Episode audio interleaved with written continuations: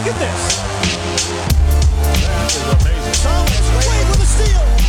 The emotions of Dirk Nowitzki. What he's always dreamed of. Hoping to have another chance after the bitter loss in 2006. Watch this play.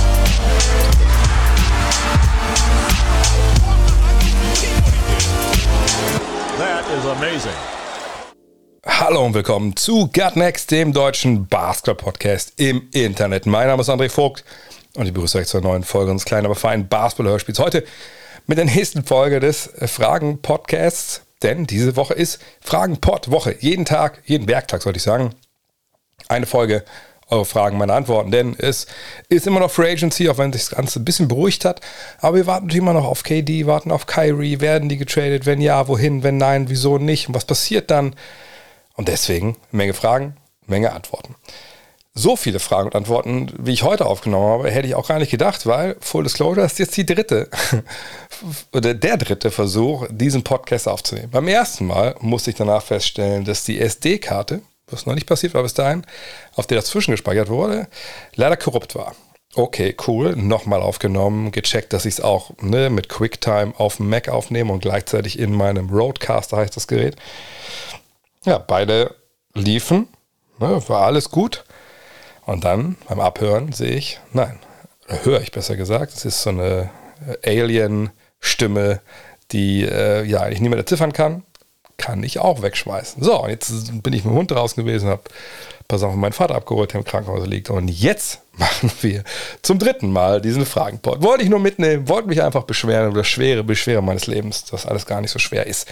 Aber, so schwer es auch sein mag, das Ganze hier wird präsentiert von wem? Ihr habt es erraten. Dem Namenssponsor bis zum Ende des Jahres erstmal wieder manscape.com beste Sponsor, den wir jemals hatten und wahrscheinlich auch die besten Produkte, für die ich hier jemals Werbung machen durfte. Früher waren ja auch Matratzen dabei und sowas, aber Manscaped, hey, der Lawnmower 4.0, ne, der Weed Wacker, The Shears, muss ich gar nicht so erzählen, aber vielleicht noch über die Boxers 2.0. Ich habe ja damals schon gesagt, als die 1.0 Boxer kamen, okay, wusste gar nicht, was da großartig äh, zu äh, innovieren, innovatieren, innovationieren gibt. Was gibt es da Neues zu erfinden bei Boxershorts? Ne? Die halten da unten alles rum halbwegs fest oder lassen es frei baumeln, je nachdem, wie das möchte. Ich mag das mir so ein bisschen fester. Ähm, und ja, ich kaufe die mal in den USA, wenn ich da bin, bei so Firmen wie, wie TJ Maxx. Das heißt in den USA wirklich so und nicht TK Maxx. Ähm, und dann kriegt die für einen billigen Tarif und dann ist alles gut. Ja, und dann habe ich die Boxers 1.0 bekommen und war schon ziemlich geflasht. Und jetzt die Boxers 2.0 seit einigen Wochen, glaube ich, mittlerweile. Und das ist einfach ein ganz anderes Gefühl. Ich will nicht sagen, dass es so ein Schritt war wie vom normalen Handy zum iPhone. Das ist vielleicht ein bisschen viel, aber ne, wirklich keine Reibung mehr. Sich da wie ein Wolf zu laufen geht einfach nicht. Und ich meine nicht jetzt nur so äh, am Sack, sondern auch weiter unten. Ne, da hatte ich mal vielleicht Probleme. Da kann man nicht durchgucken zwischen meine äh, Oberschenkel.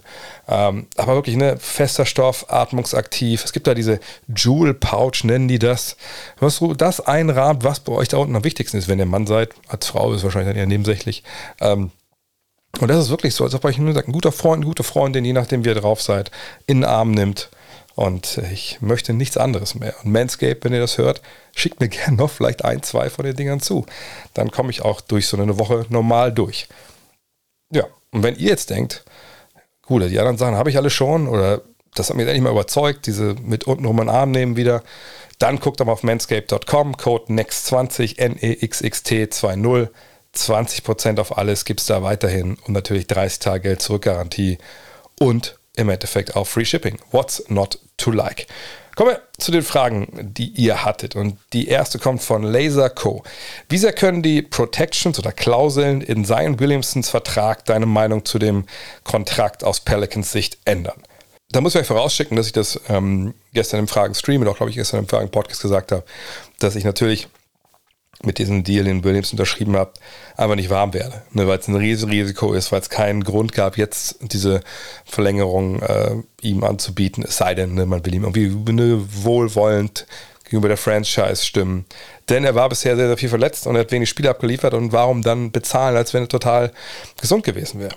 Äh, will mir nicht in den Kopf, nach wie vor nicht. Aber und das wusste ich gestern noch nicht. Dann, ich hatte ein Video dann gesehen, hat mich mal zugespielt auf Instagram von Champs Charania, wo er sagt, es gibt Klauseln in dem Vertrag, äh, so Leistungsklauseln, die, wenn die nicht erfüllt werden, dann eben auch die Summe reduzieren äh, an Dollars, die Richtung Zion Williams überwiesen werden müssen. Und das macht es natürlich ein bisschen besser. Allerdings weiß niemand, wie viel Geld denn dann im Endeffekt gespart wird. Ähm, ne? Also das ist dann so die große Frage. Ist es dann eine Million, 10 Millionen, 15 Millionen? Wir wissen es halt nicht. Ähm, von daher würde ich sagen, ja, mit so Klauseln ist natürlich besser als ohne. Aber dass ich jetzt sage, okay, alles klar, jetzt verstehe ich diesen Deal und alles super, alles gut und dann äh, kann man jetzt alle ruhig schlafen. Nee, soweit ist es noch nicht. Denn, äh, wie gesagt, wir müssen auch wissen, was das für Klauseln sind, wie viel Geld da abschmilzt. Und nach wie vor bin ich kein riesiger Fan von diesem Deal, weil ich noch nicht gesehen habe, dass sein Williams eine 82-Spiele-Saison, also mindestens mal 70 Spiele spielen kann. Ne? Load Management wird wahrscheinlich bei ihm immer irgendwie ein Thema sein. Ähm, aber wer weiß, es kann doch alles die Luft auflösen. Sheldon Beat ist natürlich so ein Beispiel, wo man sieht, dass es auch besser werden kann, auch wenn natürlich da auch Verletzungen immer wieder eine Rolle spielen. Der hat ja auch einen ähnlichen Vertrag unterschrieben. Warten wir ab, was da im Vertrag drinsteht, wenn das überhaupt rauskommt, weil diese Geschichten sind manchmal dann nicht ganz so leicht ähm, herauszufinden wie die Höhe der Verträge, ähm, die wir ja allen halben jetzt überall hören. Jan Simon Meyer fragt: Tatum, Brown, Smart, White, Horford, Williams und Williams. Alle Spieler können bis gut bis sehr gut verteidigen. Sie können alle werfen mit Abstrichen beim Time Lord. Einige Spieler können äh, sich einen eigenen Wurf kreieren. Alle können den Ball bewegen, switchen. Sie sind alle zwischen 1,93 und 2,6 Meter groß. Ist Boston also eines der ersten Teams der modernen NBA, welches mit diesen Spielern schon die Evolutions Evolutionsstufe des Skillballs erreicht hat? Kurz erklären, ne, es gibt ja diese Stufen, die man mal definiert, hat vor ein paar Jahren. Small Ball, Skill Ball, also ausgehend von der Theorie, heutzutage gewinnst du Basketballspiele in der Regel auf hohem Niveau nur, wenn du Spiele auf dem Feld hast, wo alle fünf ne, werfen, dribbeln und wie alles können, auch gerade defensiv variabel sind. Da fragt man sich natürlich, wie kommen wir dahin zu dem Ziel, wenn wir bisher in der NBA in der 80er, 90er, frühe 2000er meist natürlich Center auf dem Feld hatten, die eben nicht werfen konnten, die nicht dribbeln konnten, die nicht switchable waren in Pick and Rolls oder auch ne, Experten, Guards, die nicht Dreier werfen konnten, sondern Playmaker waren. Ne, wie kriegt man das hin? Naja, indem man halt dann Guards mitnimmt, die das können und die rausschmeißt, die das eben nicht drauf haben, aber vor allem indem man längere Spieler, Power Forwards, Small Forwards ausschleicht aus der Liga, die keinen Wurf haben, äh, die nicht äh, Pick and Roll laufen können, die nicht Pick and Roll verteidigen können. Und das ist dann ne, diese Small Ball Variante, die man dann durchhält, bis man genug lange Spieler hat im Kader, die das dann können. Ne, die dann, wo es dann zum Skill Ball wird, weil alle fünf auf dem Feld, egal wie groß sie sind, eben die Sachen können, die Skills haben, die man braucht. Ist das jetzt bei den Celtics so? Naja, den Time Lord, dem könnte man da eventuell ein bisschen kritisch sehen, aber geschenkt. Und ja, das ist gut. Das ist eine großartige Verteidigung gewesen in der regulären Saison. Äh, vorne haben sie, ja, alles, was beschrieben ist, am Start. Aber ich würde mich jetzt überhaupt nicht dazu hinreißen lassen zu sagen, ah, guck mal da, da haben wir jetzt endlich mal so ein Skillball-Team, das hatten wir ja vorher nicht in der NBA. Ähm, da hatten wir ganz andere Teams, die das schon konnten. Ja, ich würde sagen, die Miami Heat 2010, ne, wenn Chris Bosch auf Center gegangen ist, die waren da ganz ähnlich aufgestellt mit, mit diversen Lineups, die sie gespielt haben. Ähm, wir haben, äh, je nachdem, die Warriors mit Kevin Durant, ohne Kevin Durant, vor allem natürlich mit wenn dann die Center auf die Bank gegangen sind, äh, Looney oder ne, auch Andrew Bogut natürlich vorher, dann waren das auch Skillball-Teams, entweder mit Raymond Green auf der 5, der ja auch früh seinen Dreier getroffen hat, oder dann halt mit ja, Green oder Durant, je nachdem, wie man das lesen wollte. Ähm, ne, von daher, da gibt es einige Teams, die das in den letzten Jahren hinbekommen haben. Milwaukee natürlich zuletzt auch als Meister äh, vor den Warriors, ne, mit Janis auf der 5, wenn Lopez runtergeht. Also von daher, ähm, ich sehe jetzt kein herausragendes Alleinstellungsmerkmal bei diesen Celtics, ehrlich gesagt. Joe Barry fragt, ich hasse eigentlich What-Ifs, aber in der ganzen KD-Posse hätte ich mal gern gewusst, was du von einem potenziellen Angebot der Hawks für KD gehalten hättest. Ich finde, mit Collins und Picks hätte man da ein gutes Paket schnüren können und KD als Fit neben Trey Young hätte ich gut gefunden. Waren die Hawks einfach zu schnell mit dem Move für DeJounte Murray oder musste man einfach auch schnell sein, um diesen Deal durchzuziehen? Also wenn sie John Collins für äh, Kevin Durant traden wollen, dann gibt es ja keine, keinen Grund, das jetzt nicht noch zu probieren. Ne, John Collins ist im Kader. Ja, ich denke, John Collins ist auch kein Spieler, äh, wo man jetzt äh, sagt, vielleicht, den müssen wir unbedingt behalten, da führt gar kein Weg dran vorbei. Ähm, Problem ist nur, für meine Begriffe, für John Collins, kriegst du Kevin Durant nicht. Ne, Collins und Bogdanovic, das könnte funktionieren. Plus, was ich, zwei, drei, also zwei Erstrunden-Picks vielleicht und einen Pick-Swap. Sowas würde passen, also rein rechnerisch. Nur würde ich aus Sicht der Brooklyn Nets niemals machen. Wann hat denn John Collins gezeigt, dass er das Zeug zu einem All-Star hat? Zu einem, der seine eigene Offense kreieren kann, an dem du eine Offense auch aufbauen kannst. Und das sind ja die Art Spieler. Ähm, ne, danach suchen ja die Nets. Ob sie die kriegen, ist auf einem anderen Blatt, aber momentan suchen sie danach. Und so früh in dem Prozess der Suche würde ich ja nie im Leben äh, für einen Deal ne, von John Collins, mit John Collins als Kronjuwel äh, irgendwie zustimmen. Zumal er davon ausgehen muss, dass Atlanta erstmal auch dann mit, Young und Durant und, und Hunter und, und Murray erstmal gar nicht so schlecht ist. Nee, ich glaube, die einzige Chance, die Atlanta hätte, und das also meine ich jetzt in der Vergangenheit mit, wie mit Präsenz, ist halt, wenn sie Trey Young traden wollen. Wäre es vielleicht eine Idee, Trey Young ähm, plus, ja, man braucht dann gar nicht mehr so viel, DeAndre Hunter äh, oder, oder Okongwu äh, zusammen plus ein, zwei Picks zu schicken. Da würde man sicherlich bei den Nets nachdenken. Äh, man hat ja eine defensive Infrastruktur, die gar nicht so schlecht ist. Also je nachdem, was wir da jetzt noch an Infrastruktur am Ende haben werden, das wissen wir bei den Nets nicht wirklich. Ähm, aber Trey Young, ähm, das wäre dann der, den du möchtest. Und das ist dann auch nicht so ein, äh, so ein Mondpreis, den du da aufrufst, wie vielleicht Darren Murray das da für, äh, für Ben Simmons getan hat, über ein Jahr lang oder knapp ein Jahr lang. Das wäre der Deal, den du machen musst. So, und den kannst du immer noch machen. Wenn du denkst, dass Trey Young defensiv zu angreifbar ist in der Zukunft und du jetzt gewinnen willst und du denkst, Murray, das ist deine erste fünf ne, aus, sagen wir mal, Murray, Bogdanovic, äh, du hast dann äh, Hunter, du hast auf der 4 Durant und auf der 5 Capella oder Kongwo, je nachdem. Das ist doch, das ist keine schlechte erste 5. Damit kann man sicherlich arbeiten. Frage ist halt, will sich Atlanta dann von einem jungen Star trennen, ne, mit 23 für einen bald 34-Jährigen? Würde ich aus Atlantas Sicht wahrscheinlich eher nicht machen, wenn ich an äh, Trey Young glaube. Und ich habe jetzt keine Hinweise, auf die ich zeigen könnte, wo ich denke, dass Atlanta das nicht tut. Von daher, ähm, nee, es gab, glaube ich, keinen Weg zu Durant, der nicht über Trey Young geht. Peter Gutmann fragt, wie werden die Hawks sich noch weiter verstärken müssen, um im Osten weiter ein Favoritenkreis sein zu können? Ich sehe da nicht, nicht großartige Mittel. Ne? Wie gesagt, ein, ein Durant-Trade geht nur durch, wenn du Young abgibst und dann bist du wahrscheinlich sogar ein bisschen besser, aber bist du dein Favorit? Nein. Also ich sehe ehrlich gesagt keinen kein Weg dahin. Ähm, das dürfte ganz gut funktionieren alles, ne? mit mit Young und mit Murray, ähm, Bogdanovic mit Collins, ne, mit Hunter. Das ist alles nach wie vor natürlich, das ist schon solide, eine Kapelle. Ähm, von der Bank kommen ein paar Jungs, ne, die es auch können. Aber ich, der große Wurf, den erkenne ich da einfach nicht. Und den bräuchte es, wenn wir uns nur mal überlegen, wer da eigentlich alles auf der anderen Seite steht. Also in der Eastern Conference. Und das ist natürlich alles so ein bisschen vorläufig. Wir wissen noch nicht, was mit den äh, Netzen so passiert. Aber Fragt euch doch mal, sind die Hawks besser als die Heat? Würde ich ganz klar sagen, nein. Besser als Boston? Auf gar keinen Fall. Besser als Milwaukee? Nein, natürlich nicht. Besser als Philly? Da könnte man ein bisschen ins Grübeln kommen jetzt. Aber würde ich eigentlich auch sagen, nein. So, dann haben wir schon mal vier Teams, die klar besser sind. Dann haben wir jetzt Teams wie Toronto, Chicago, je nachdem, was in Brooklyn passiert, Cleveland, Atlanta das ist alles so, wie gesagt, Brooklyn vielleicht ein Sternchen, aber das ist alles dann so eine, eine Soße. Aber wenn du, wenn wir von ne, Platz 5 bis 8 hier sprechen, auf Platz 9, dann sprechen wir nicht von Favoriten und auch nicht erweiterten Favoritenkreis. Da gehören die Hawks auch gar nicht rein. Nicht mit der Defense, die sie da verbrochen haben zuletzt und mit der dann doch sehr eindimensionalen Offensive, die sie hatten. Und das wird DeJounte Murray nicht im Alleingang alles lösen können, da bin ich mir relativ sicher. Lennart Brinkkötter fragt, vorausgesetzt Kyrie wird plus Joe Harris gegen, die West, gegen Westbrook und Picks zu den Lakers getradet. LA gewinnt sogar die Meisterschaft. Wirkt sich das negativ auf LeBron James' Legacy aus, der er nur in der Bubble mit Superstars gewinnen konnte? Oder mit Superstars, Superteams gewinnen konnte, so sorry.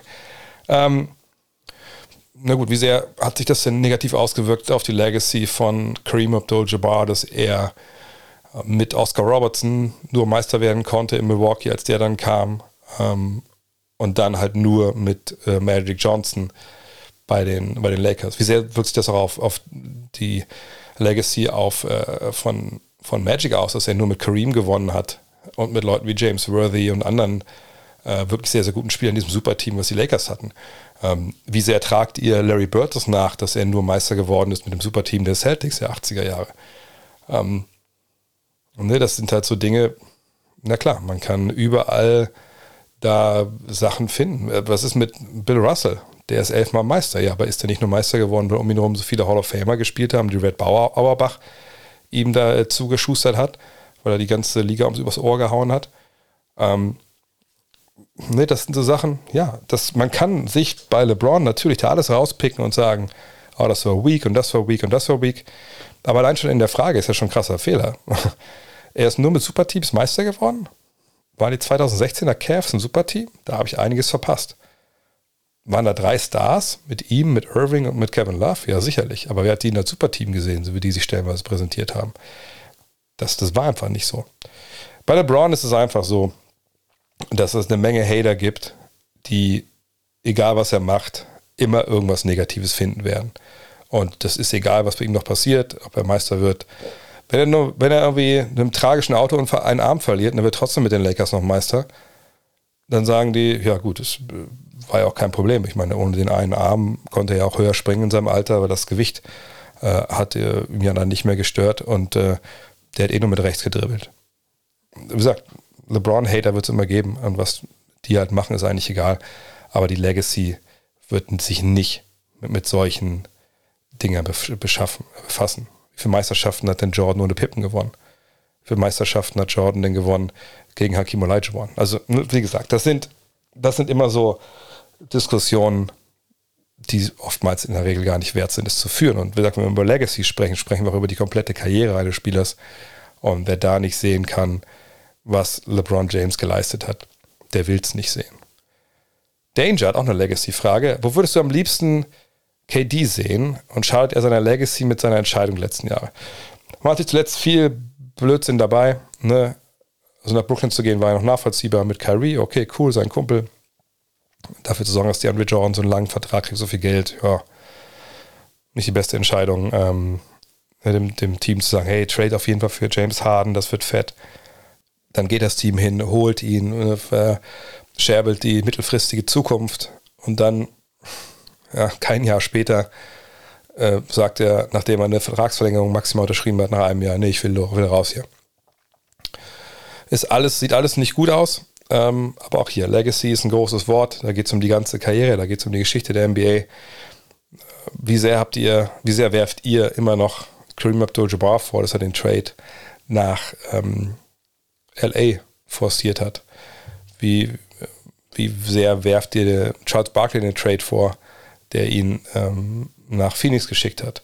Wie sehr äh, werft ihr Kobe Bryant vor, ne, dass die Sache mit Shaq auseinandergegangen ist? Wie sehr werft ihr, wir haben ja noch Vince Carter vor, dass er damals sich in, in New Jersey so äh, New Jersey, in äh, Toronto so schändlich nach New Jersey verabschiedet hat. Ne, es ist längst nicht so, dass alle All-Time-Greats über jeden Zweifel erhaben sind und ähm, dass ihre, ihre Legacy da nachhaltig äh, beschmutzt wurde durch Dinge, die schiefgelaufen sind und dass das, das direkt im ersten Absatz ihrer Biografie steht auf Wikipedia oder so. Das kommt irgendwann, aber es kommt nicht im ersten, zweiten, dritten Absatz. Ähm, Kobe ne, hat eine Vergewaltigungsklage ähm, in Colorado verantwortet, hat sich dann äh, ne, im Zivilprozess auf einen Vergleich geeinigt. Seine äh, Anwälte haben die Klägerin stellenweise richtig ekelhaft durch den Dreck gezogen und wenn man seine Aussagen liest, die er damals getätigt hat, dann denkt man, das ist äh, unfassbar ekelhaft, was er da erzählt. So, ähm, wie sehr tragt ihr ihm das nach? Das kann sich jeder selber fragen. Äh, von daher natürlich wird das in KDs Resümee irgendwie stehen, je nachdem, wie lange die Geschichte von KD Basketball noch geschrieben wird. Aber ähm, dass er jetzt nachträglich seine Legacy schaut im Sinne von, dass wir ihn als Basketballer anders würdigen sollten, als wir das tun werden, denke ich eigentlich nicht. Ähm, er ist Champion, mehrfacher Champion. Vielleicht wird er noch ein paar Mal Champion, wer weiß. Ähm, sicherlich wird man das ihn erklären müssen als Menschen, ne, und auch diese Fehler erklären müssen. Und es wird ihm sicherlich nicht, nicht geholfen haben, aber dass es ihn jetzt komplett äh, irgendwie auf ein anderes Level runterzieht, das sehe ich einfach nicht. Und wo ich ihn am liebsten sehen würde, ganz ehrlich, am liebsten würde ich ihn in, in Brooklyn sehen. Ich würde am liebsten sehen, dass er und Kyrie da Basketball spielen und das, was sie da angefangen haben, das, was sie dieser Franchise halt auch versprochen haben, dass sie das halten. Und verstehen, dass es nicht die Schuld der Franchise ist, dass sie diese Probleme hatten. Ist aber, glaube ich, ein ziemlich frommer Wunsch, der so nicht, nicht äh, aufgehen wird. Monkey77 fragt, ich bin einfach wirklich verwundert äh, bezüglich des Gobert-Trades. Wie können die Wolves so einen offensichtlich schlechten Trade durchziehen? Da müssen auch Leute sitzen, die Ahnung haben von dem, was die da machen. Wie kannst du dir das erklären? Natürlich gibt es Leute, die da Ahnung haben, aber das ist im Endeffekt ja immer eine Frage, wer hat Ahnung, die es entscheiden können oder, oder, ne, oder eben nicht. Ähm, und oft verrennt man sich auch eine Idee. So, und die Idee mit Gobert ist ja ganz klar, hey, wir waren in den letzten Jahren kein gutes Defensivteam. Äh, wir brauchen einen neumodisch bezeichnet Floor Raiser, also einer, der reinkommt und mit seiner Defensive das ganze Team besser macht defensiv. Und da ist einer wie Rudi Gobert wahrscheinlich mit Janis Antetokounmpo der beste Mann, den du holen kannst. Ne? Das ist ein positiver Einfluss auf alle. Ne? Weil er eben Center ist, Big Man, der den Korb beschützt, gut Instinkt hast, ein Shotblocker, der sich gut bewegt. So, ne? wenn du den hast, bist du defensiv besser. Punkt. Und wahrscheinlich hast du das Potenzial, sogar Top 10 Defense zu sein. Ähm, und das kann ja ein Punkt sein, auf den du dich versteifst, ne? wo du wirklich sagst, okay, ne, war letztes Jahr äh, Top 13 in der Defense, jetzt gucken wir, was wir mit ihm eigentlich machen können. Und diese Twin Towers, nun mal anderen spielen klein, wir spielen groß. Und wenn halt äh, im Zweifel das Offensiv nicht reicht für Gobert, für die Crunch-Time in den Playoffs, ja, mein Gott, dann setzen wir auf die Bank. Er hat uns ja dann vielleicht auch, äh, oder er vielleicht verteidigt ja auch so gut mit ihm, verteidigt so gut mit ihm, dass wir gar keine Crunch-Time brauchen oft. Ne? Das sind ja Sachen, das kann man sich schon schönreden, weil Gobert eben auch so gut ist defensiv. Haben sie überbezahlt für diesen Deal mit diesen ganzen Draftpicks? Ja, mit Sicherheit. Die Spieler kann man wohl vernachlässigen. Gut, Vanderbilt, ne, ist ein guter Mann. Das sind brauchbare Spieler gewesen, aber es ist ja keiner, du hast keinen Star abgegeben. Aber diese, diese Draftpicks, die sind halt, die tun weh oder können potenziell wehtun. Wenn man die ganze Zeit die Playoffs erreicht und das sind alles keine Lottery-Picks, kann einem das irgendwo auch vielleicht egal sein. Aber das wissen wir halt nicht. Und am Ende des Tages gehst du halt ähm, Lotterietickets dann los und guckst, was die Draftpicks wert sind. Es kann sein, dass das für Utah extrem lohnt, indem sie halt entweder damit früh ziehen können oder sie traden die weiter. Es kann aber auch sein, ne, dass es gar nicht sich so wirklich lohnt.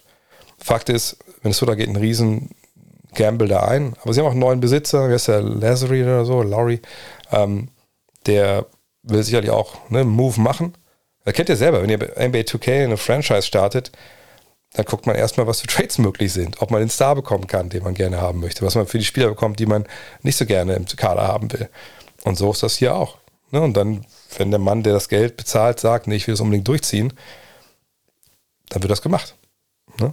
Und das ist, glaube ich, ein Fall jetzt hier. Und es gibt basketballische Erklärungspunkte, aber das ist natürlich gar nicht ohne Risiko. Wir müssen abwarten, was da jetzt passiert. Das ist ein spannendes Projekt für die nächsten Monate. Dirk Herzog mit einer sehr, sehr guten Frage. Hatten die Mavs irgendeinen Vorteil davon, Jalen Brunson einen Vertrag zu geben, der ihn nicht zum Restricted Free Agent macht? Das musste ich nachschlagen, weil ich wusste, er war ein zweiter Runden-Pick äh, und ich hatte nicht mehr ganz parat, wann Spieler noch Restricted Free Agent werden, ähm, wenn sie nicht einen Erstrunden-Pick sind und wirklich Salary Scale und, und darunter fallen. Und es ist so, wenn du halt ne, wie Brunson ins Rookie reinkommst und du hast einen Vertrag, der über eins bis drei Jahre läuft, dann bist du danach halt in einem Jahr Restricted Free Agent. Die Mavs haben aber Jalen Brunson, das war nach Donnie Nelsons Regime, einen Vierjahresvertrag gegeben. Sprich, er wurde ein Unrestricted Free Agent. Und das war ein Fehler. Warum das so war? Also man hat ja seine Antennen so ein bisschen ausgerichtet in Dallas, ne, 2021 war es, glaube ich. Ähm, was ist los? Ne, vielleicht Janis Antetokounmpo, Free Agent. Ne, vielleicht wollte man da Trade-Material haben, vielleicht dachte man sich, Brunson ist gut. Ähm, der wird dann was wert sein, dann haben wir einen billigen Deal, dann haben wir den aber kontrolliert, ne, dann können wir den mit den Trade packen. Sowas kann sein, dass das damals die strategische Entscheidung war, aber das war sicherlich die falsche. Gut, sicherlich wurden sie auch überrumpelt, wie sich Brunson entwickelt hat. Aber ich kann mir gut vorstellen, dass andere Teams da drauf schauen und jetzt ähm, ja, gucken, dass sie da vielleicht äh, daraus lernen? Auf jeden Fall, ja, geile Frage, weil ich sag, diese Regel auch gar nicht mehr so richtig im Kopf hatte. Toni fragt, wo in der NBA kommt Isaac Bonga unter und so siehst du ihn oder siehst du ihn zukünftig außerhalb der NBA? Ähm, machen wir es schnell. Ich meine, er ist nicht mehr der Jüngste, jetzt in dem Sinne nicht mehr 19, 20. Ähm, er ist natürlich immer noch jemand, der unter äh, dem äh, ja, Label Projekt laufen kann. Allerdings ne, in seinem Alter, ich schlage aus nach, wie alt er ist, ne, 24, nee, 22, genau. Mit 22, 23 dann vor der Saison oder in der Saison früh, am 8. November sehe ich hier, wird er Geburtstag. Mit 23 bist du natürlich aber eigentlich kein Projekt mehr. Ne, dann wird aus dem äh, positiven Adjektiv Projekt oder, oder positive Bezeichnung Projekt wird irgendwie eine negative Bezeichnung, weil das heißt, dass du natürlich in der Zeit, wo du da warst, in der NBA, das nicht gelernt hast, was du lernen hättest müssen, um halt nicht mehr ein Projekt zu sein. So. Und bei ihm ist natürlich der Dreier. Ne, der muss fallen und da muss er irgendwie hinbekommen, hinkommen, dass das funktioniert. Die Frage ist halt, wo kommt er da jetzt hin? Und das ist halt schwer zu prognostizieren. Also ich würde meinen, wenn er jetzt nächstes Jahr, wie gesagt, sich empfehlen will und er einfach auch gucken will, dass das irgendwie klappt, dann denke ich, dass sein Weg über die G-League geht. Ich habe gerade mal seine G-League-Stats ähm, rausgesucht, äh, vergangene Saison.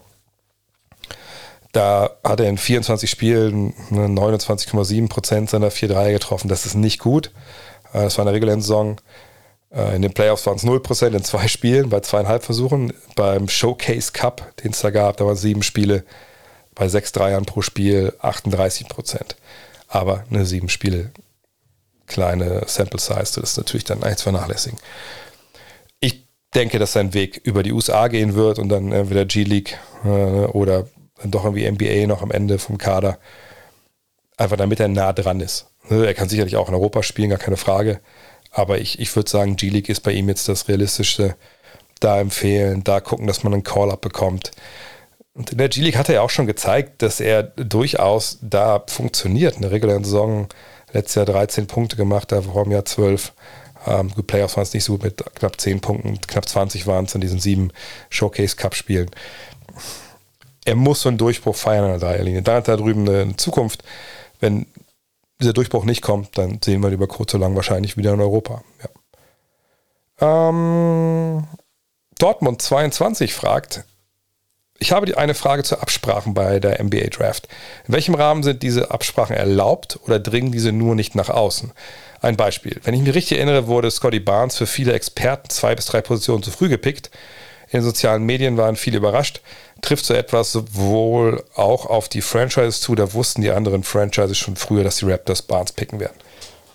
Da ist eine Menge drin. Also erstmal vielleicht zu diesen Absprachen. Du kannst Spieler natürlich Versprechungen machen und sagen, hey, wenn wir an Nummer 12 dran sind, und du bist noch da, dann bist du unser Mann. Ja, gibt es immer wieder, sieht man oft daran, dass manchmal Spieler aufhören mit diesen Workouts, ne, dass sie halt eben nicht zu Teams dann fahren, die sie einladen, um ein Probetraining zu absolvieren. Da kann man oft reinlesen, oh, wo war der zuletzt, aber dem und den Teams, hat ein Versprechen bekommen, okay, cool, kann gut sein. Ne? Aber informieren da Teams die anderen drüber, wen sie da picken? Natürlich nicht. Eine Draft ist alles äh, es ist alles Game, wie man so schön sagt. Ne? Das wird, da wird äh, betrogen und beschissen, wie es nur geht. Ne? Da versucht man natürlich nicht, sich in den Karten schauen zu lassen, wen man picken will. Äh, Im Zweifel hat man ja Angst, dass vielleicht ein anderer einen den Pick wegnimmt. Ähm, von daher, da werden so viele Nebelkerzen gezündet, das glaubt ihr gar nicht.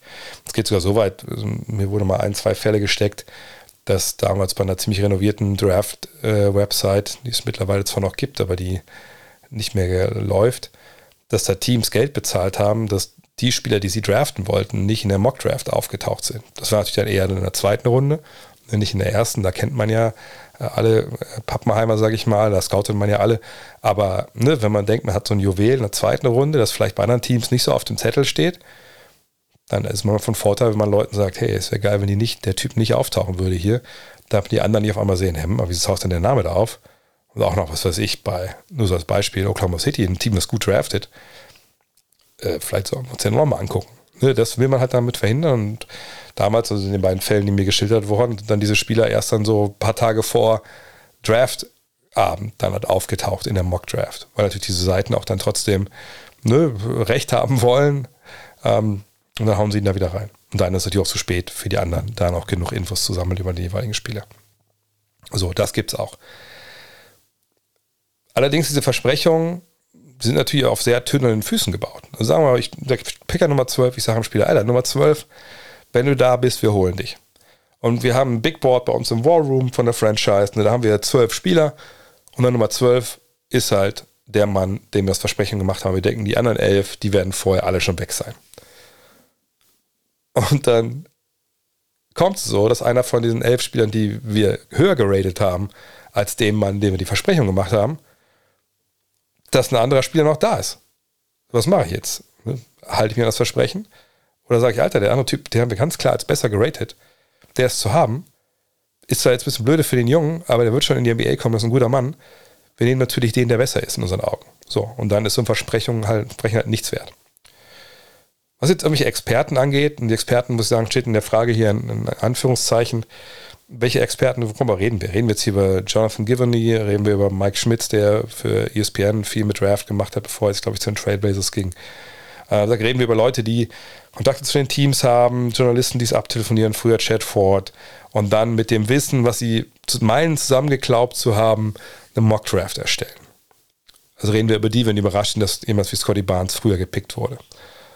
Oder reden wir von Leuten, die, ne, NBA Draft, Twitter, gibt es ja verschiedensten Sprachen, verschiedensten Ländern, Menge Leute, die sich wahnsinnig darum bemühen, diese Jahrgänge zu scouten und dann einfach einen guten Überblick zu kriegen und dann eine eigene Mock Draft machen und dann einfach denken, okay, so wie ich das sehe, müsste das Team den Spieler nehmen und das Team dem Spieler, weil das können die meiner Meinung nach, dazu können die werden und die und die Teams haben halt die und die ja, Needs, ne, das brauchen die, das passt wie die Faust aufs Auge.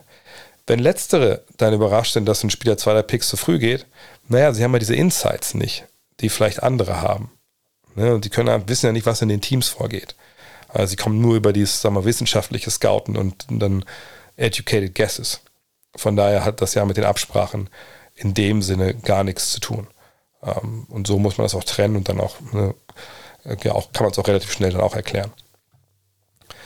Steffen Kukler fragt, denkst du, dass Oklahoma City in absehbarer Zeit ein Contender, also Favorit werden kann mit, der ganzen, mit den ganzen First-Round-Picks, die sie haben? Mehr Flexibilität kann man ja kaum aufstellen oder im Petto haben. Ähm, also wenn ich mich richtig erinnere, ist noch niemand in der NBA Meister geworden, indem er fünf Future First-Round-Picks in die erste fünf geholt hat oder von der Bank gebracht hat. Das müssen ja alles erstmal Spieler werden. So. Und ähm, diese First-Round-Picks, die sie in Zukunft haben, ich bin mir relativ sicher, dass die, ähm, dass die Stand heute nicht so viel damit zu tun haben werden, ob die Titelfavorit werden. Was meine ich damit? Sie haben natürlich schon zum ziemlich gut gedraftet die letzten Jahre und haben ein interessantes Team zusammen. Ich habe vielleicht auch, auch heute Nacht Chad Holmgren gesehen, das sah natürlich schon sehr, sehr gut aus. Ähm, ja, und dazu hast du ja jemanden wie Shea Gilgis Alexander, Josh Giddy, Pokuschewski von mir aus, ne, Kenrich Williams, wie sie alle heißen. Das sind eine Menge, Menge wirklich super junge Leute dabei. Ähm, und die Frage ist jetzt ja, werden sie dieses Jahr gut sein? Wahrscheinlich eher nicht. So, aber die meisten Picks, die sie ja von außen bekommen haben, sind ja Picks, die geschützt sind. So, also das sind halt äh, Picks, wo man eh jetzt nicht unbedingt damit rechnen kann, dass die einem jetzt die absoluten Stars irgendwie bringen, früh in, in, in der ersten Runde oder so. Ne? Da sind einfach viele Protections mit dabei. Ist aber auch okay. Man kann die Trades ja auch, äh, man kann diese Picks auch weiter traden. Gerade Erstrunden-Picks sind da ja sehr, sehr beliebt. Um aber ein Titelfavorit zu werden, brauchst du Superstars. Ist Chad Holmgren einer? Ist Josh Giddy einer? Ist ähm, Shea Gilgis Alexander einer? Das werden wir abwarten müssen. Bei Shea Gilgis Alexander wissen wir, dass er ein guter Mann ist, eine Borderline All-Star, aber mehr wissen wir dann auch nicht. So, und ähm, von daher, sie brauchen einfach diese Stars. Haben sie schon im Kader? Keine Ahnung, weiß ich nicht. Ne, Chad Holmgren hat ein Spiel jetzt gemacht in der Summer League. Für viele ist er der nächste MVP. Äh, Soweit würde ich es noch nicht gehen. Aber das war, sah natürlich sehr, sehr gut aus. Äh, hält der Körper das alles durch? Das werden wir sehen. Ähm, aber ähm, in absehbarer Zeit werden sie nur Favorit, wenn sie Stars haben. Und wenn das Team noch wahrscheinlich noch mit ein, zwei, Veteranen noch verstärkt wird. Aber die Erstrunden-Picks, die haben natürlich Spielen damit rein, Aber es ist nicht so, dass durch die Picks, die sie dann haben, auch die oft outside the Lottery, dass sie da jetzt ähm, automatisch ein Meisterschaftsteam zusammenstellen. So läuft es halt nicht. Es ist wahrscheinlicher, als wenn du die Picks nicht hast, aber es geht um das, zu was die Picks wären. Und die werden zu jungen Spielern, es sei denn, man sagt Trades, dann können es zu älteren Spielern werden. Ähm, ne, aber die jungen Spieler gewinnen erstmal nichts, muss zusammenwachsen. Das ist absehbare Zeit, sagen wir so zwei, drei, vier Jahre. In vier Jahren könnt ihr vorstellen, dass das ein Team ist, äh, was, worüber wir sprechen, das dann ne, mitspielen kann. Äh, allerdings auch nicht unbedingt die Meisterschaft, denke ich. Ähm, es ist ein spannendes Team. Spannende junge Mannschaft. Und den ganzen Rest muss man halt abwarten. Wayne Schlegel fragt, wie kann man mit den Leistungen, wie kann man die Leistung der jungen Spieler in der Summer League bewerten? Dass man nicht bei jedem guten Spiel Next LeBron schreien sollte, ist klar. Aber kann man aus den Spielen trotzdem etwas mitnehmen oder ist das alles wertlos, weil die Gegner so schwach sind? Nö, das ist ja der nächste Step. Ne, die haben vorher College gespielt. Je nachdem, in welcher College-Liga sie unterwegs waren, ist der Sprung jetzt in die Summer League höher, ne, weiter. Ähm, aber das ist natürlich ein Step up. Klar, in Summer League, ähm, die Teams, die da spielen, die sind jetzt nicht so äh, trainiert, nicht so gecoacht, nicht so lange zusammen wie vielleicht ne, College-Teams. Aber das, die Spieler, die da jetzt spielen, waren natürlich alle Stars in der Regel in ihren College-Mannschaften. Oder sagen wir mal zwei Drittel. So, da sind auch schon ältere Spieler dabei, die vielleicht schon ein, zwei Jahre in der NBA spielen. So, von daher, das ist der nächste Level für viele von denen. Und wenn man da funktioniert, wie Champ Holmgren heute Nacht, dann kann man durchaus sagen, ah, guck mal hier, das sieht schon sehr interessant aus. Und es ist halt Basketball. Wir sehen ja Leute Basketball spielen. Und äh, wenn man Leute Basketball spielen sieht, kann man auch Sachen sehen, wo man Schlüsse ziehen kann, wie das denn auf dem nächsten Level dann aussieht. Und das Level ist ja dann natürlich die, die NBA. Und dann natürlich erstmal Preseason und dann, dann die normale Saison. Ähm, ich habe ja immer mal gesagt, man sieht in der Preseason aber vor allem, wer nicht in der NBA spielen kann. Wer da wirklich durchschlägt, das kann man erahnen. Aber es gibt auch genug Leute, die die Summer League bei den Punkten angeführt haben oder mega explodiert sind, die am Ende nicht mal einen NBA-Vertrag gekriegt haben, weil sie zum, zum mies waren. So von daher, ne, immer mit Vorsicht genießen. Aber natürlich, wenn man Basketball versteht und Leute sieht, wenn ihr Ted Holmgren vergangene Nacht gesehen habt, dann äh, könnt ihr mir nicht erzählen, dass ihr denkt, dass der in der NBA nicht funktionieren wird wird er da ein Superstar? Das müssen wir abwarten. Wie gesagt, körperlich, sagt, hm, hat man da ein paar Fragen. Nicht, dass ihn da irgendwelche Leute rumschubsen können und äh, ne, er nur noch gegen Shaq und, und gegen Olajuwon und, und gegen, äh, gegen Chamberlain spielt. Das ist einfach, das ist ja Blödsinn, diese Diskussion, aber hält der Körper das durch. Ne? 82 Spiele ist anders als sich 33, 34. Aber das, der Mann kann Basketball spielen. Der wird in der NBA für Furore sorgen. Das hat man gestern gesehen. Das kann man daraus auch zu einem großen Teil ableiten, denke ich. XYZ123 fragt, warum haben die NBA-Teams keine Kooperationsvereine im Ausland für junge Talente? Geht nicht. Also, wie willst du das machen? Talente ausbilden, zum Beispiel VfW Wolfsburg hat in St. Pölten, glaube ich, einen Ausbildungsverein in der, in der österreichischen Liga. Klar, da kannst du da, wenn da Talente ausgebildet werden, man tauscht Know-how aus, wenn er interessant ist, kommt er vielleicht hier in die, also wenn er ganz jung ist, in die Jugendakademie oder wenn er dann schon ein bisschen älter ist und da gespielt hat, dann kommt er irgendwann her vielleicht in die Bundesliga. Okay, cool, das kann man eventuell so machen. Aber so geht das ja nicht in die NBA. Da gibt es ja eine Draft. Also wieso sollte man da jetzt mit Leuten, mit Teams zusammenarbeiten, um Spieler auszubilden? Vor allem, was haben denn die europäischen Teams davon? Es gibt keine Ablöse in dem Sinne, ne? wenn die Verträge so gestaltet sind, dass die einfach auslaufen. Wenn es eine Ablöse gibt, ist es ja klar äh, begrenzt, was man zahlen kann als NBA-Club. Also in die Richtung macht das keinen Sinn. Vor allem, glaube ich, bekommt man eine Menge Probleme mit, mit der Liga, Collective Bargaining Agreement, wenn man äh, da Geld bezahlt für Vereine außerhalb der NBA und die wie quasi so Farmteams macht. Sie haben Kooperationsvereine, die NBA-Teams, das sind die G-League-Teams, die sie betreuen. Da haben sie die Leute nah an sich dran, ne? da kann man sie auch hochziehen zur NBA. Das ist das, wo sie, wo sie Farmteams haben. Und alles andere klappt einfach auch systemisch einfach nicht. Außerdem, wie gesagt, warum soll ich als äh, ausländisches Team Talente für die ausbilden, ich will Talente ja für mich ausbilden. Und wenn sie in die NBA gehen, gut, ist das vielleicht auch gut für mich. Es gibt ja auch Teams, die das so als ihr, ähm, als ihr Image halt pflegen. Hey, wir bilden NBA-Talente aus, kommt her, ne, wir machen eine gute Arbeit. Ja klar, cool, keine Frage. Aber wie gesagt, es gibt ja keine direkte Pipeline, die man da aufbauen kann. JD fragt, denkst du, dass irgendein Team Miles Bridges einen Vertrag gibt? Und gibt es, eine Vergleich, gibt es vergleichbare Fälle wie ihn in der NBA-Geschichte, sowohl was die Anschuldigungen und den zeitlichen Ablauf, jetzt so kurz vor seiner Free Agency, er hat ja wahrscheinlich einen Maximalvertrag unterschrieben, äh, was das alles betrifft. Ich habe mit Kobi gesprochen mit seiner Vergewaltigungsklage. Das war natürlich bitter, bitter, bitter. Ähm, der Fall von Bridges ist natürlich einer, der sehr, sehr grafisch ist durch diese Bilder von, von seiner Frau. Äh, die Verletzungen sind dokumentiert. Äh, dieses, diesen Post, einen Brief, den sie geschrieben hat. Das ist einfach ekelhaft. Einfach ekelhaft. Und ähm, man kann nur hoffen, dass der Rechtsstaat, die Justiz da halt arbeitet und ihn natürlich ne, rechtsstaatlich da vor Gericht stellt, dass in die Verantwortung genommen wird und dass sich das dann auch rechtsstaatlich regelt. So. Bis dahin würde ich ihn als Team nicht mit der Kneifzange anfassen, ähm, weil ich nicht denke, dass der, dass ich so einen Basketballteam haben will. Aber es gibt natürlich immer auch zweite Chancen und die soll es auch geben. Äh, von daher, ne, wenn ne, wie gesagt, wenn es einen Prozess gibt, wenn es ein Urteil gibt, äh, wenn klar Reue zu, äh, zu sehen ist, wenn ähm, er alles versucht, ein bisschen Schaden, den er angerichtet hat, der wahrscheinlich nicht wieder gut machbar ist in vieler Hinsicht, aber versucht es wieder gut zu machen, dann rehabilitiert er sich natürlich auch irgendwann. Aber nicht jetzt auf absehbare Zeit. Und dass jemand sich, sich so, also dass jemand so ein Verbrechen begeht, ne, in dubio pro reo, klar, aber ne, so sieht es ja aus, ähm, vor so einer Unterschrift, puh, habe ich, hab ich einfach nicht parat. Wüsste ich jetzt nicht.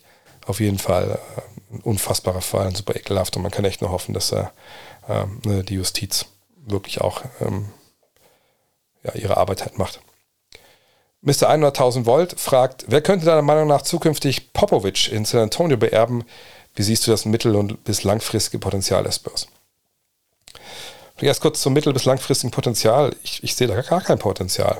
Und ich wüsste auch nicht, wie man das sehen kann weil die Spurs ja eigentlich momentan, Stand heute, noch keinen NBA-Kader haben. Ne? Also sie haben Jonathan Murray getradet, so, der ist weg. Ähm, sie haben Doug McDermott im Team, Josh Richardson, Jakob Pöltl. Äh, McDermott ist der einzige, der noch, also außerhalb von denen die Rookie-Verträge haben, nächstes Jahr einen Veteranenvertrag hat. Also ich meine im nächsten Jahr 23, 24 Richardson und Pörtl laufen aus. Das sind beides klare Trade-Kandidaten. Zach Collins Vertrag ist nächstes Jahr nicht garantiert. Romeo Langford wird nächstes Jahr Restricted Free Agent, genau wie Calvin Johnson. Isaiah Roby, Cater Bates, Job, Trey Jones und Gorgie Jang sind alle Free Agent. Trey Jones ähm, Restricted Free Agent. Also nach der Saison jetzt, die kommt. Und im Endeffekt hast du dann nur den Kern momentan. Devin Vassell, Joshua Primo, Calvin Johnson, der vielleicht jetzt schon verlängert. Mal gucken äh, Blake Wesley. Ähm, das ist so dein Team momentan. Und wie kann man da jetzt irgendwelche Perspektiven daraus ableiten? Das geht ja nicht. Das kann ich ja gar nicht. Wie soll das gehen? Ähm, wenn das Team so zusammenbleibt, kann ich daraus ableiten, dass die mittellang bis mittel, mittel, kurz- und mittelfristig einfach mega abstinken und free draften werden. Das ist aber auch alles. Und das ist ja auch das, was man jetzt erwartet, was die Spurs halt versuchen werden oder machen werden dieses Jahr. Sie werden sich einen Kader hinstellen. Popovic wird sich da die Seele aus dem Leib coachen und gucken, dass er trotz allem eine gute Kultur etabliert. Wird halt nicht reichen, weil es mangelndes Talent ist. Aber sie haben natürlich mit Johnson, mit Vassell, mit Primo Leute, die man durchaus sagen kann, die können Basketball spielen. Ich gucke man sich halt an weiter, man bildet die weiter aus und guckt halt dann, was, was, was bei rauskommt am Ende. Aber natürlich wollen sie früh draften, Victor Wembanyama ist natürlich da das große Ziel.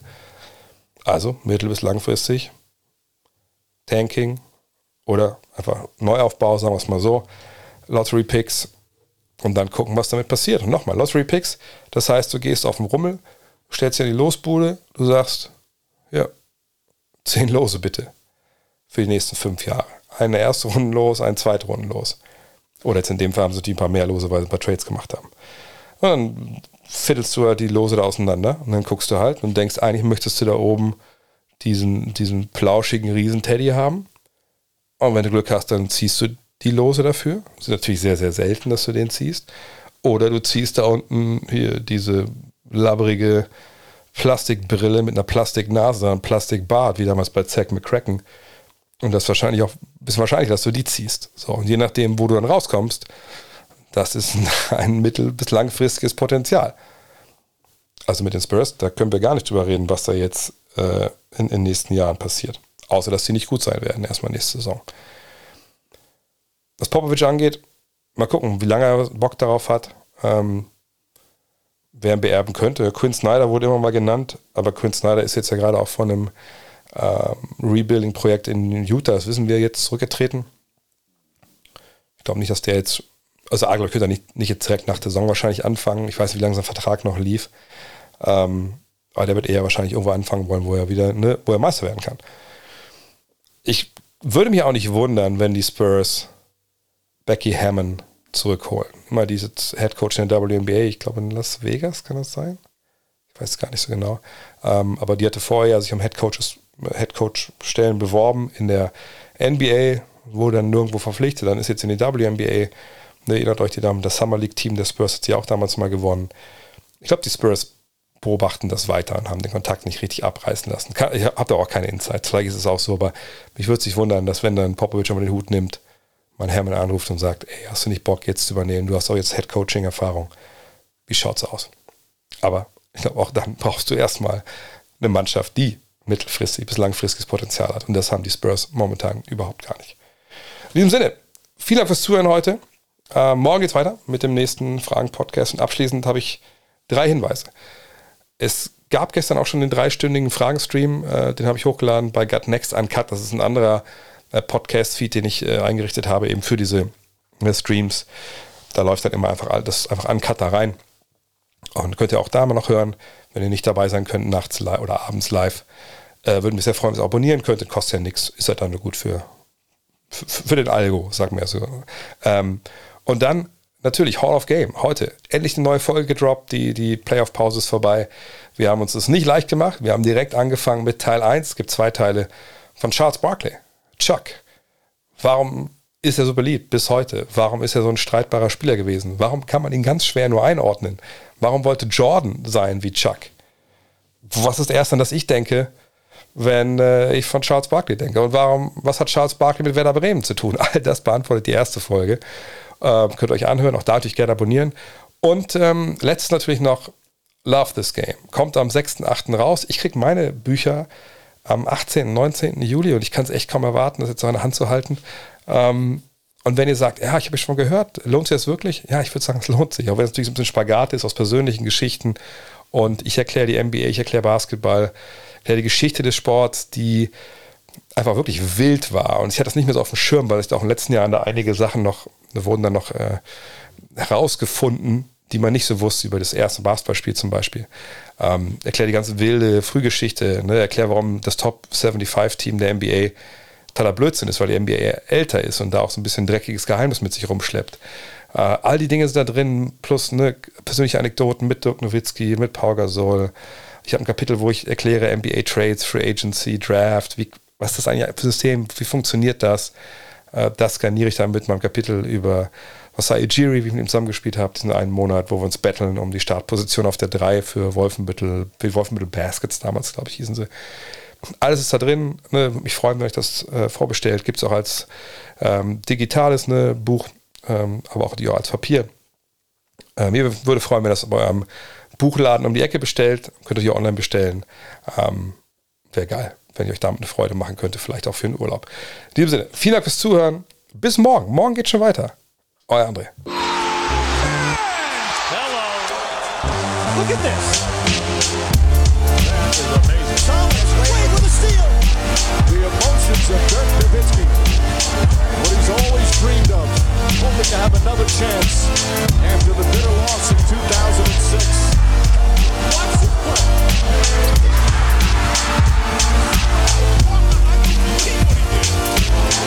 That is amazing.